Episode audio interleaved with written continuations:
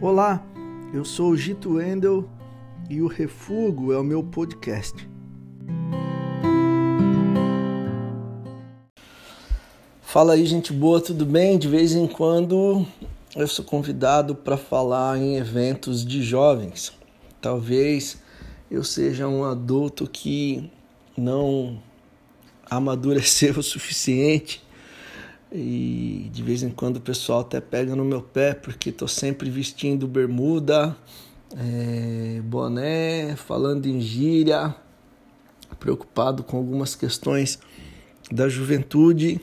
Talvez eu seja um adulto que vai envelhecer querendo ser jovem, né?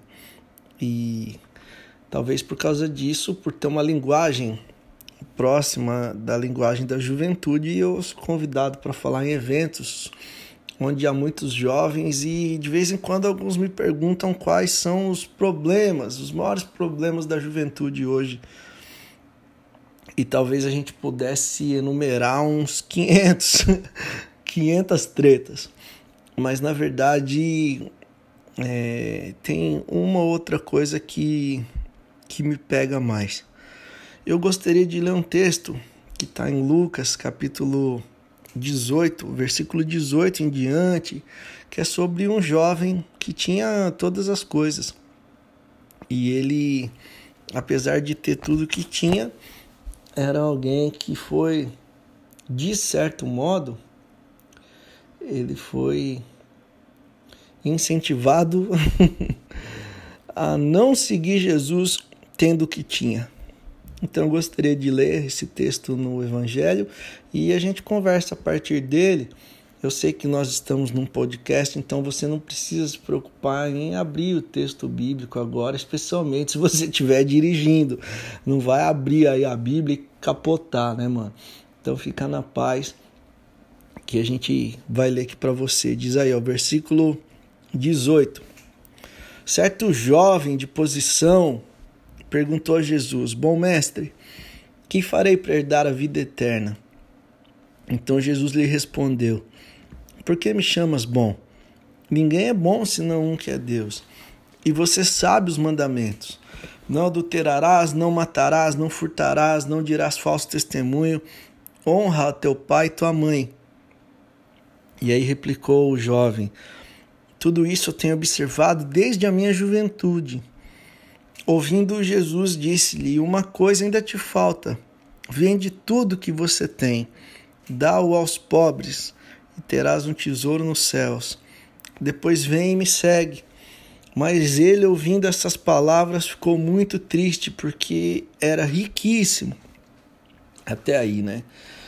Cara, esse é um texto que eu acho curioso, porque, primeiro, esse rapaz, ele chega para Jesus fazendo uma pergunta que era uma pergunta comum a quem nos textos bíblicos você nota que tinha ascensão social. Eles estavam preocupados com uma vida que haveria de vir. É óbvio que existem questões culturais e especialmente questões doutrinárias na pergunta feita. Mas essa não é uma pergunta feita pelos pobres. Essa é uma pergunta feita por quem está com grana que é uma pergunta sobre investimentos futuros, que é o seguinte: Jesus, o que, que eu posso fazer para ter a vida eterna? Como é que eu faço para ter uma vida de qualidade no céu? Quero ter lá o mesmo que eu tenho aqui. O que, que eu preciso fazer para ter uma vida eterna?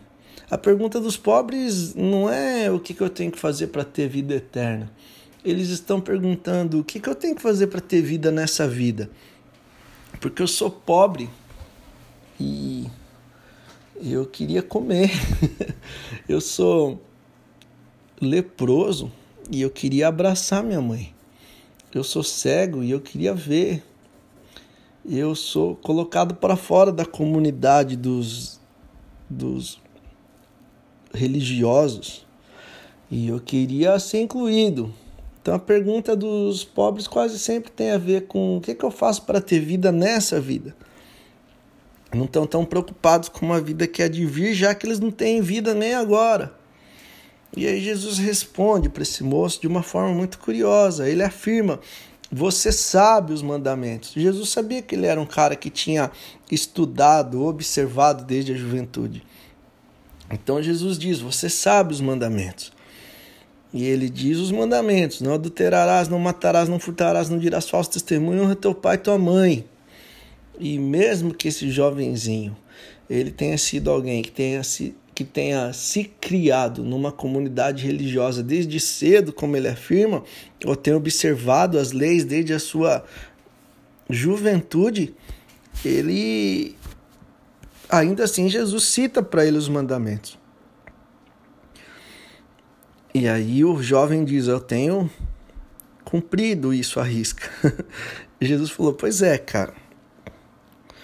Mas te falta uma coisa: você ainda gosta demais daquilo que você tem. Aquilo que você possui está possuindo você. Vende e dá a grana para os pobres. Jesus faz uma parada muito diferente da teologia dos nossos dias. Porque a teologia dos nossos dias talvez diria para esse jovem: Vende tudo que você tem, traz aqui para a igreja a grana, o dízimo. Mas Jesus fala: dá grana para os pobres, mas escolhe o pobre que você quiser aí e dá a grana para eles. Depois você vem e me segue. E aí o jovem ouvindo essas coisas ficou muito triste porque ele era riquíssimo. E aí há algo que curioso. Primeiro que parece que Jesus não fazia parte da escola dominical da escola bíblica, porque Jesus só cita cinco dos dez mandamentos. Todo mundo sabia que existiam dez mandamentos, mas Jesus só cita cinco deles. Agora, se você reparar, nenhum desses mandamentos faz referência a Deus.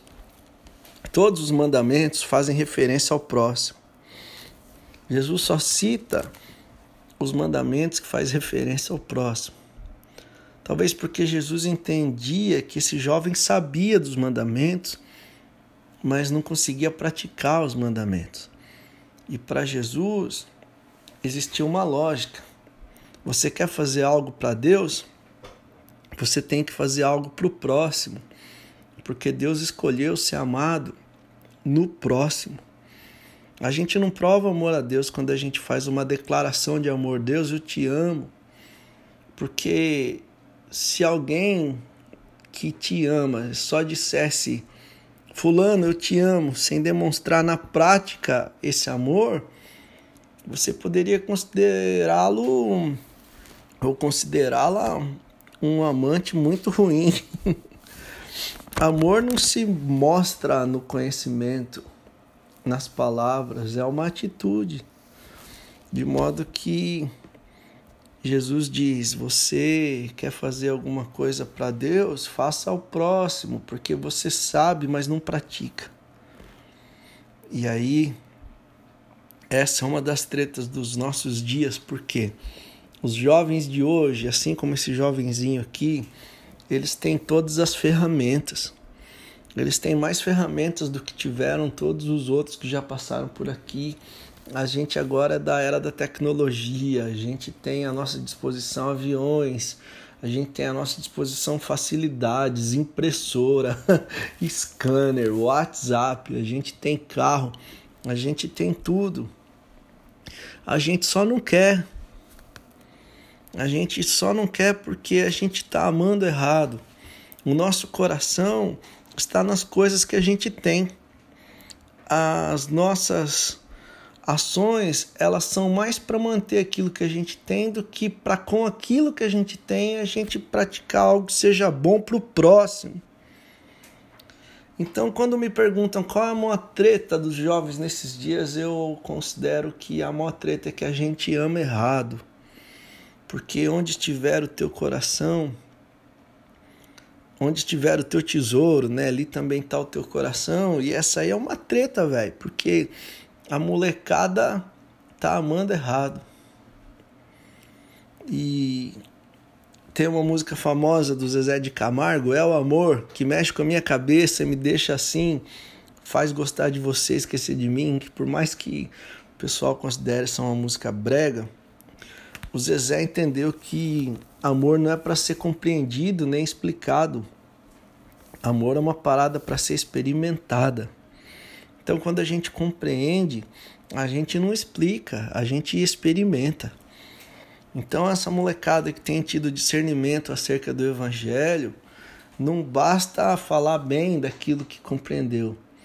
É preciso pegar todas as ferramentas que possui e usar essas ferramentas no cuidado com o semelhante.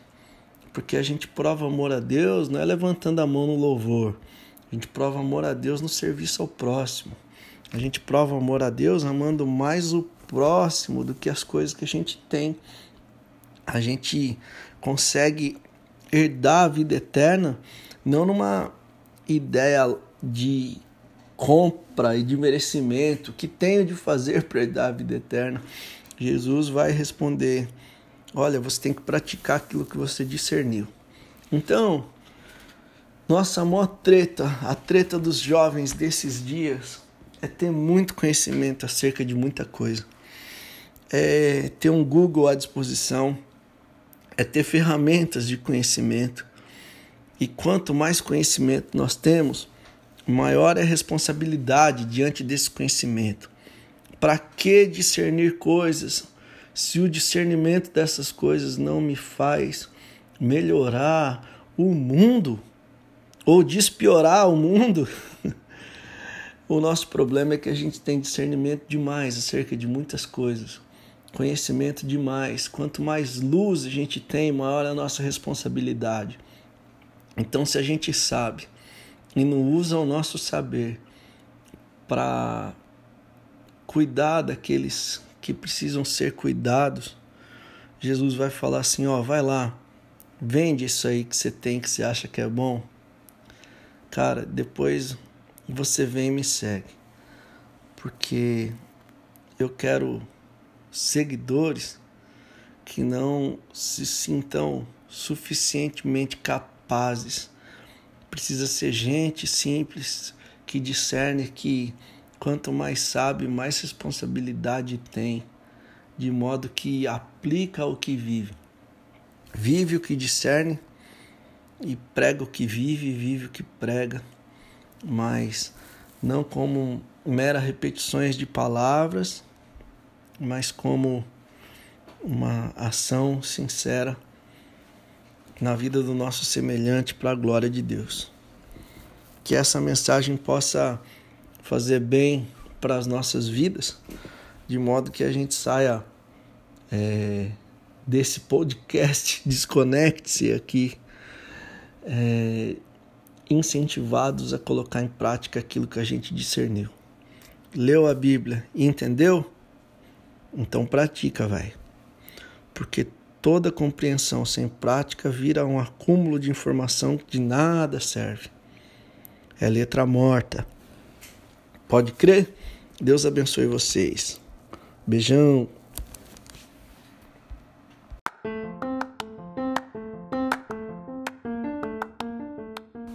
Você ouviu o podcast Refugo. Se curtiu, compartilha com a galera aí e siga a gente em tudo quanto é rede social. Eu sou o Gito Wendel e o Refugo é o meu podcast. Valeu!